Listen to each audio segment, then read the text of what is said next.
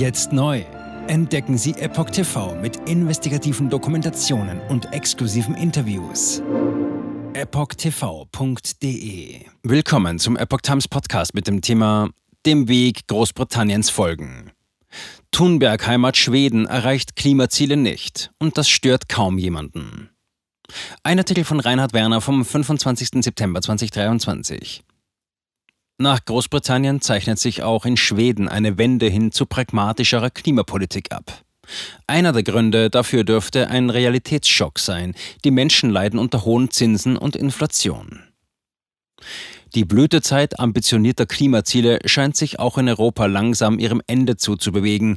Erst in der Vorwoche hatte Großbritanniens Premier Rishi Sunak verkündet, in einigen Bereichen zurückzurudern, um die arbeitende Bevölkerung keinen übermäßigen Belastungen auszusetzen.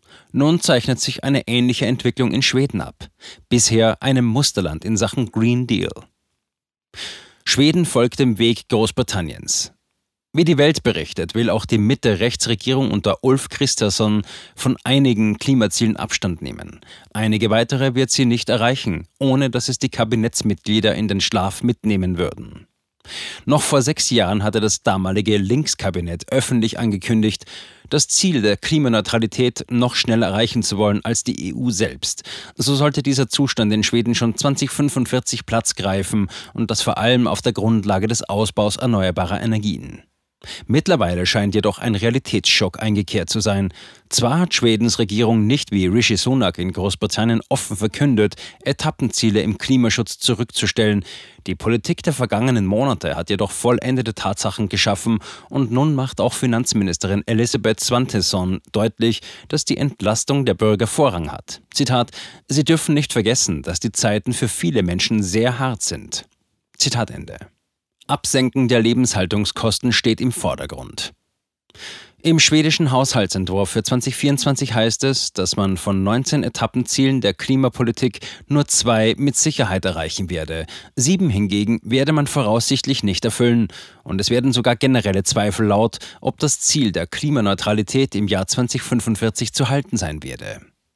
Bereits im Mai hatte das Kabinett Christasson auf Druck der Schwedendemokraten einen ersten symbolischen Schritt gesetzt. Die Regierung hatte ihre Einsparungsziele im Bereich der Emissionen durch fossile Brennstoffe gelockert.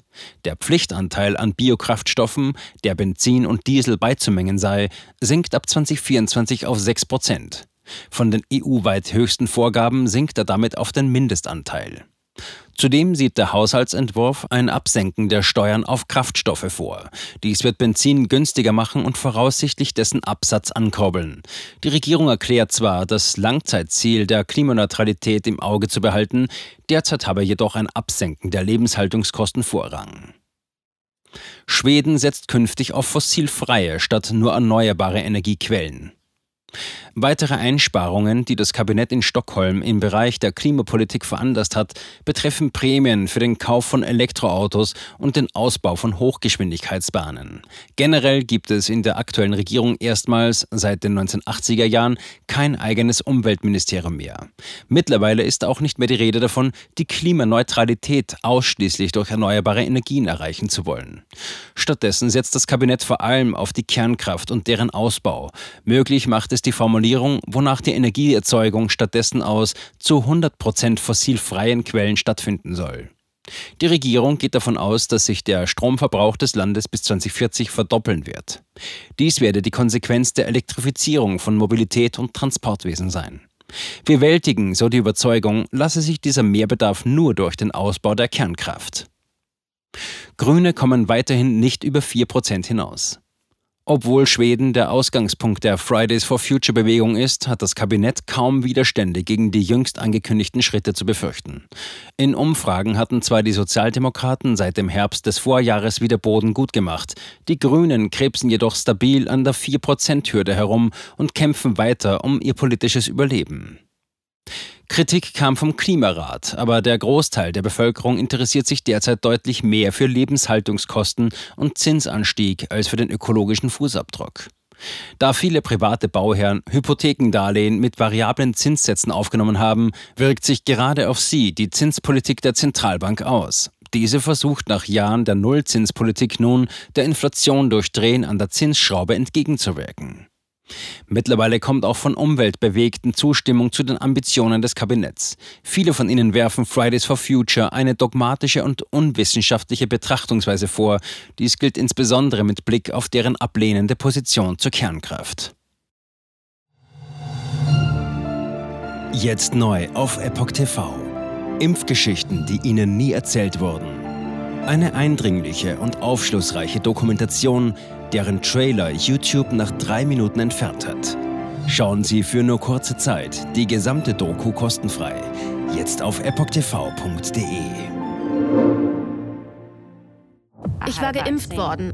Ich begann unkontrolliert zu zittern. Er verstarb 33 Tage später. Ich kann meinen Kopf nicht aufrecht halten. Dann brach ich zusammen, ganz plötzlich. Vom Start weg haben wir nicht die Bedingungen erreicht, die normalerweise erreicht werden müssen. Es handelt sich um eine Tragödie von beispiellosem Ausmaß. Aber die Bundesregierung und Behörden tun so, als sei alles in bester Ordnung. Wir suchten ein nahegelegenes Krankenhaus auf. Sie behandelten sie, als sei sie verrückt. Ich sehe das als einen ernsten Kampf, den Zusammenbruch der bürokratischen Strukturen zu korrigieren. Ich glaube, viele Menschen wissen auch gar nicht, dass sie einen Impfschaden haben. Umfassende Datensätze, die zeigen, dass wir einen Anstieg der Fehlgeburten um nahezu 300 Prozent ausgehend von ihren ihren eigenen Daten hätte Pfizer 2021 vom Markt genommen werden müssen. 300 Prozent bei Krebserkrankungen. Acht Seiten lang Krankheiten, die direkt mit dem Impfstoff in Verbindung gebracht werden. Eine Reihe diverser unerklärter Symptome. Und sie nahmen um mehr als 1000 Prozent zu. Mehr als 1000. Der Arzt weiß nicht, um was es sich handelt und wie er es behandeln soll. Es ist der Hammer, was die für Psychospielchen mit einem spielen. Sie tut nur so, das sind Falschinformationen. Praktisch keine Hoffnung auf Gerechtigkeit. Erkennt man es nicht, sieht man nicht die Notwendigkeit. Insofern war es ziemlich offensichtlich und das Krankenhaus wusste, dass etwas im Gange war. The virus stops with every vaccinated person. In other words, you become a dead end to the virus. Vaccinated people do not carry the virus, don't get sick.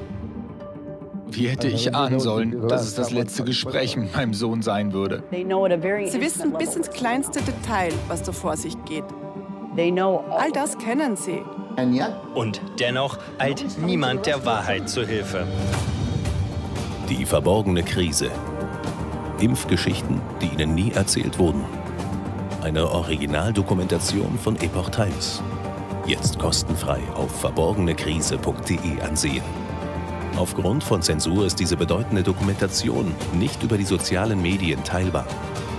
Leiten Sie diesen Link an Freunde und Bekannte weiter und tragen Sie so die Botschaft dieser mutigen Menschen in die Welt.